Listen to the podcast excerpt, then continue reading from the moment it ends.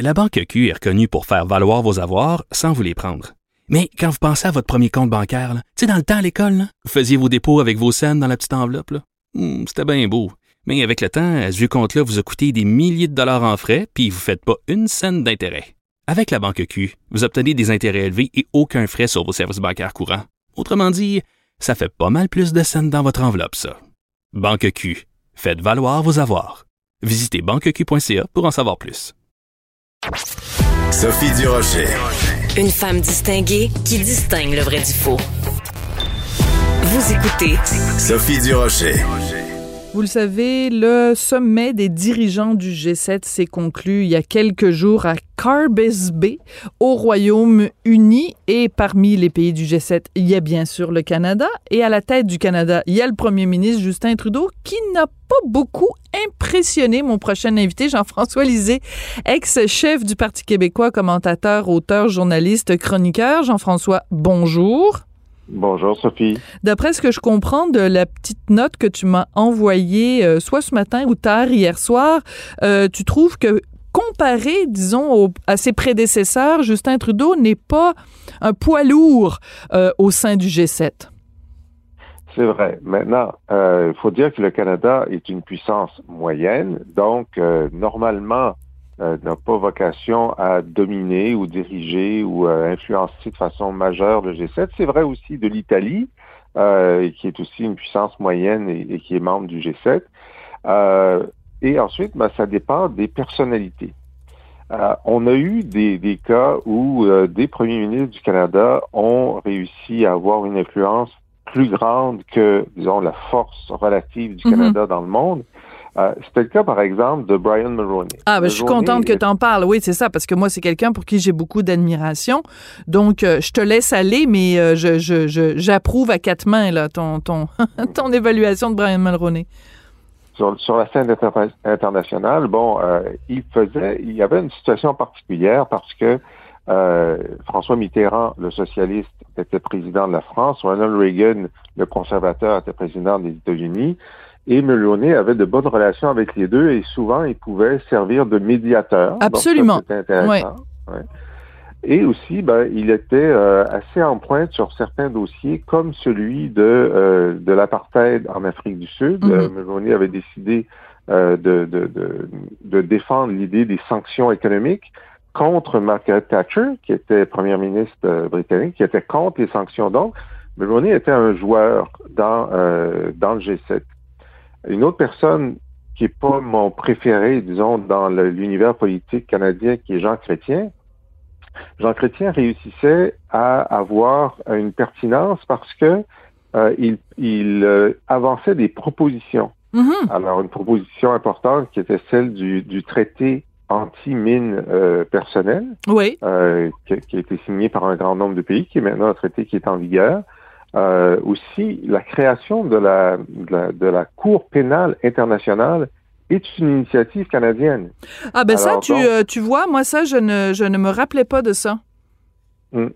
Alors donc, de sommet en sommet, il y avait des initiatives. Le, Canada était vu comme un pays qui était porteur de propositions et hmm. Jean Chrétien était un de ceux qui portait ces propositions. Il y avait une grande initiative aussi sur la qualité de la gouvernance en Afrique euh, qui faisait partie de, ces projets. Donc, euh, les, les, membres du G7 considéraient pas que le Canada était une force importante, mais euh, le Canada était une force de, de, de, propositions intéressantes, portait des projets mm.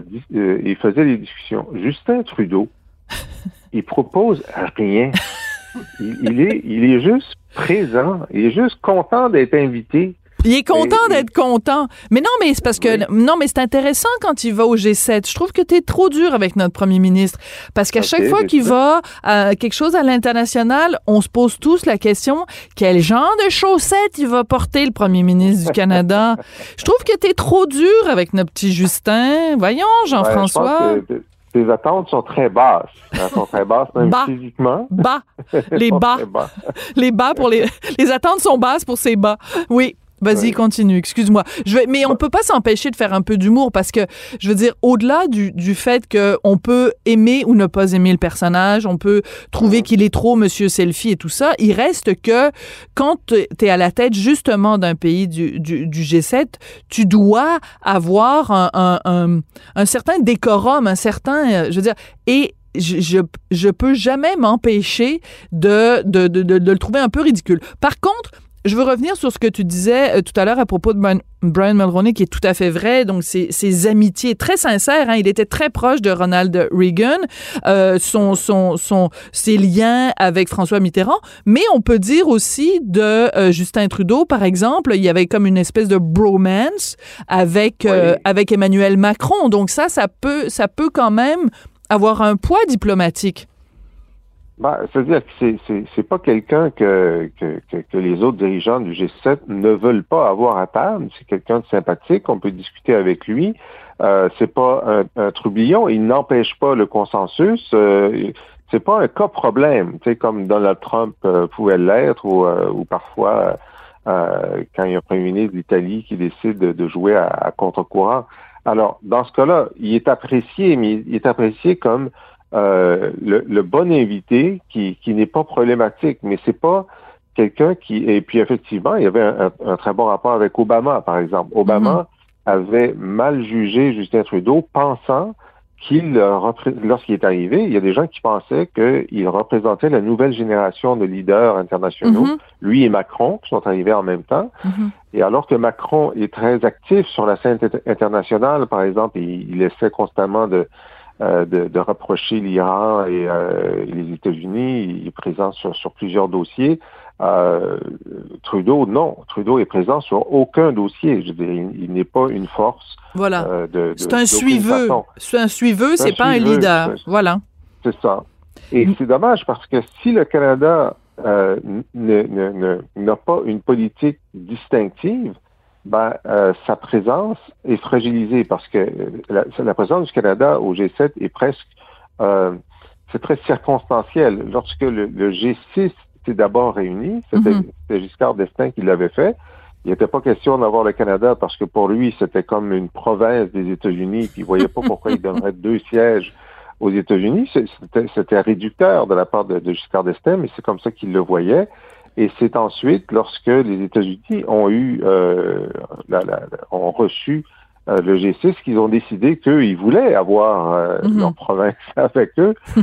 et depuis ce temps-là, le Canada est là. Mais il y a d'autres pays qui disent, ben écoutez, là, l'importance à la fois économique, démographique et géopolitique du Canada ne justifie pas sa présence au G7 alors que l'économie de la Corée du Sud, par exemple, est mm -hmm. plus importante. Évidemment, les pays du Sud comme le Brésil, euh, euh, l'Inde, l'Afrique du Sud euh, se demandent pourquoi ils sont pas au G7. et parce que le G7 n'est pas une, seulement des pays du Nord, le Japon y est. Tout alors, à fait. Il y, a un moment où donc la question se pose. Oui. Mais c'est quoi, quoi, le critère? Montrez-nous montrez la liste, ouais. de, les critères d'adhésion, parce qu'on n'est pas certain que ça devrait rester comme ça. Donc, le Canada, pour justifier sa présence, doit constamment, euh, devrait constamment montrer sa pertinence. Et là, sous Justin Trudeau, ce n'est pas le cas. Oui. En même temps, je, je veux pas perdre les gens non plus avec les G6 puis les GSA, euh, mais il y a le groupe des 20 aussi, puis on, on, se rappellera, bon, évidemment, le Canada en fait partie, puis là, c'est beaucoup plus, plus large, hein, il y a beaucoup plus de, de, de, de, pays, parce que le critère, c'est les pays les plus riches, mais euh, rappelle-toi justement, parce que tu disais tout à l'heure qu'il n'est pas euh, quand même euh, une honte pour nous quand ils participent à ces trucs-là, mais rappelle-toi quand même, euh, c'était au G20 où on l'a vu, les images avaient beaucoup circulé. On l'avait vu arriver à une rencontre et il se présentait tout sourire devant Bolsonaro, qui l'ignorait complètement, qui lui, lui tendait même pas la main et qui s'assoyait en lui tournant le dos. Et oui, vraiment, oui. là, moi, j'ai trouvé ça humiliant de voir euh, no notre notre premier ministre snobé comme ça. Donc euh, voilà, je voulais juste oui, raconter. Mais pas un malotru. Hein? oui, non, Bolsonaro, mais... un malotru. Oui, d'accord, mais enfin quand même. Ça avait été Merkel, ça aurait été pire, tu vois. Oui, tout à fait. Quelqu'un quelqu qu'on respecte. Ouais. Voilà, tout à fait. Euh, écoute, euh, il y a quand même des décisions qui ont été prises, euh, qui, ont, qui vont avoir un impact euh, sur nous euh, ici au, pays, comme cette décision de donner, je pense, 100 millions de doses de vaccins pour aider les pays qui, sont plus problématiques, où on n'a pas accès aux vaccins comme nous, on en a. Et je, pense qu'il y a des gens ici au pays qui se sont dit, ben voyons, pourquoi on aide les autres pays alors que nous, on n'a pas, tout le monde n'est même pas encore vacciné. Mais ce qu'il faut comprendre, c'est que justement, quand tu fais partie d'un groupe comme comme, le G7 et de toute façon, juste comme être humain, tu peux pas dire, bon, on va juste s'occuper de ce qui se passe chez nous parce que vu que c'est une pandémie mondiale, ben, si tu n'aides pas les pays qui en arrachent, ben, tu vas te retrouver avec un problème qui, un jour, va venir te rattraper. Donc, euh, toi, ça te paraît justifier cette décision-là de donner autant de doses euh, de vaccins aux pays qui en arrachent? Absolument, parce que c'est pas seulement de l'altruisme. Déjà, ce serait bien si c'était de l'altruisme, mais euh, comme c'est une pandémie globale, s'il se développe de nouveaux variants qui mm. sont résistants au, euh, au, vaccin, ce qui arrivera un jour, euh, ben, ça va être, encore une fois être très dommageable pour, pour l'économie mondiale et notre économie à nous. Alors, donc, on a un intérêt direct à ce que ça se reproduise pas. Plus il restera des foyers d'infection actifs plus le risque de variants nouveaux est grand, donc il faut réduire ces foyers-là. Et là-dessus, je vais donner une bonne note à, Justin parce que lorsqu'on compare à, disons, l'importance de, la population, donner 100 millions de doses pour le Canada, c'est euh, une fois et demie ce que ça prend pour vacciner complètement la population canadienne. Mhm. Alors, si on utilise ce critère-là pour les autres donateurs, en fait, les Américains sont 330 millions une fois et demi, euh, ça devrait être un milliard. Il en donne seulement 500 millions. Hmm. Et la France, qui sont 66 millions de personnes, ne donne que 50 millions de doses. en ce moment, hmm, c'est intéressant en, ça. En, proportion de notre population, on est les plus généreux. Et là, là-dessus, donc, petite étoile à Justin Trudeau. Ouais. Euh, non, mais c'est important que tu le mentionnes parce qu'on peut pas juste euh, on peut pas juste casser du sucre sur le dos de, de, de, Justin Trudeau. Mais euh, donc, en effet, c'est très, très généreux et surtout très avisé parce que, voilà, ça peut avoir euh, des, des conséquences, euh, ça peut avoir un effet boomerang. Là. Si on le fait pas, ben, ça va venir nous rattraper à un moment donné. Donc, pour parler plus, plus largement, qu'est-ce que ça prendrait? Est-ce que tu penses que Justin Trudeau, il a ça en lui ou il y a strictement rien à faire et il n'est pas un, leader qui qui, prend des initiatives sur la scène internationale, il a ça en lui où il y a moyen euh, de, parce que on est quand même dans une année d'élection. Il me semble que quand tu es premier ministre du Canada puis tu participes à un événement aussi important, aussi crucial que le G7, c'est peut-être l'occasion justement de briller puis de dire à tes à tes à tes concitoyens, et regardez à quel point je représente bien le Canada à l'international, euh, ça n'a pas été euh, vraiment impressionnant. Là. Ah, je pense qu'il l'a pas en lui, alors que Brian Mulroney l'avait en lui. Mais, ce que, par exemple, Jean Chrétien, ce qui l'a beaucoup aidé, c'est qu'il avait un ministre des Relations internationales euh, qui était Lloyd Axworthy, qui lui, était très activiste. Oui. Alors, c'est de lui que viennent les initiatives qui sont ensuite portées par le premier ministre. Alors, malheureusement pour, euh, pour Justin Trudeau, ses ministres des Relations extérieures ont été assez faibles euh, et donc, sauf euh, Christian Freeland, qui était très occupé à contenir euh, Donald Trump. Absolument. bon, mais donc, il n'y a pas eu de nouvelles initiatives. Là, en ce moment, c'est Marc Garneau qui est vraiment Monsieur Monsieur Somnolence. Alors, donc, on, on ne doit pas s'attendre à grandes initiatives de lui. T'es donc bien méchant ce matin, Jean-François. Ben, parce qu'habituellement, on t'a le mercredi, et là, euh, notre ami Facal euh, s'en allait chez le dentiste pour tout vous dire. Et donc, j'ai demandé à Jean-François d'être de, là aujourd'hui le mardi. Mais je sais pas ce que tu as mis dans ton café ce matin, Jean-François. T'es, euh, hein, Marc Garneau passe, ah, passe au ben bazooka. C'est le sujet, c'est le sujet. Ah ouais. Mais, euh, Alors que Christian Freeland, par exemple, si on la laissait plus longtemps, donc elle aurait des initiatives, euh, je suis certain, plus euh, plus fortes. Alors c'est ça, c'est la combinaison qui manque chez, Justin Trudeau. On verra s'il est réélu, ce qui est probable. Est-ce qu'il va trouver un... Par exemple, s'il mettait Mark Carney, qui est l'ancien gouverneur de la Banque du Canada et de la Banque d'Angleterre, s'il devenait, s'il devenait ministre des Relations extérieures, aurait une politique internationale, du moins financière, beaucoup plus active, peut-être contre les, paradis fiscaux ou la fiscalité internationale. Ça serait intéressant. Mais pour l'instant, on ne voit rien venir, ma chère Sophie. Hum. Soran, que vois-tu? C'est quoi la phrase? Soran, ne vois-tu rien venir? Ben là, c'est Sœur Sophie, ne vois-tu rien venir? Non, pas grand-chose. Euh, je revenons quand même sur Brian Mulroney. Euh, euh, je, fais partie du, fan club numéro un de, de, Brian Mulroney. Et non, mais tu pour pour l'anecdote là. On a une amie en commun, Brian Mulroney et moi, et à un moment donné, donc, j'ai eu l'immense privilège d'être invité à un dîner chez des amis et Brian Mulroney euh, était là avec Mila. Parce que moi, je suis, je suis membre du fan club de Brian Mulroney, mais je suis la présidente du fan club de Mila Mulroney. Et, euh, et non, mais je raconte tout ça parce que euh, Brian Mulroney est un excellent raconteur et il nous racontait, ah on était tous subjugués autour de la table. Écoute, bah, je, je, suis incapable d'imiter Brian Mulroney, mais là, j'ai pris le téléphone, puis là, j'ai appelé Ronald et là, on a discuté, puis là, à un moment donné, j'ai raccroché, puis là, j'ai appelé Margaret et on s'est... Puis là, tu le regardes, puis c'est, l'histoire de, de, de l'Occident qui se déroule devant tes yeux.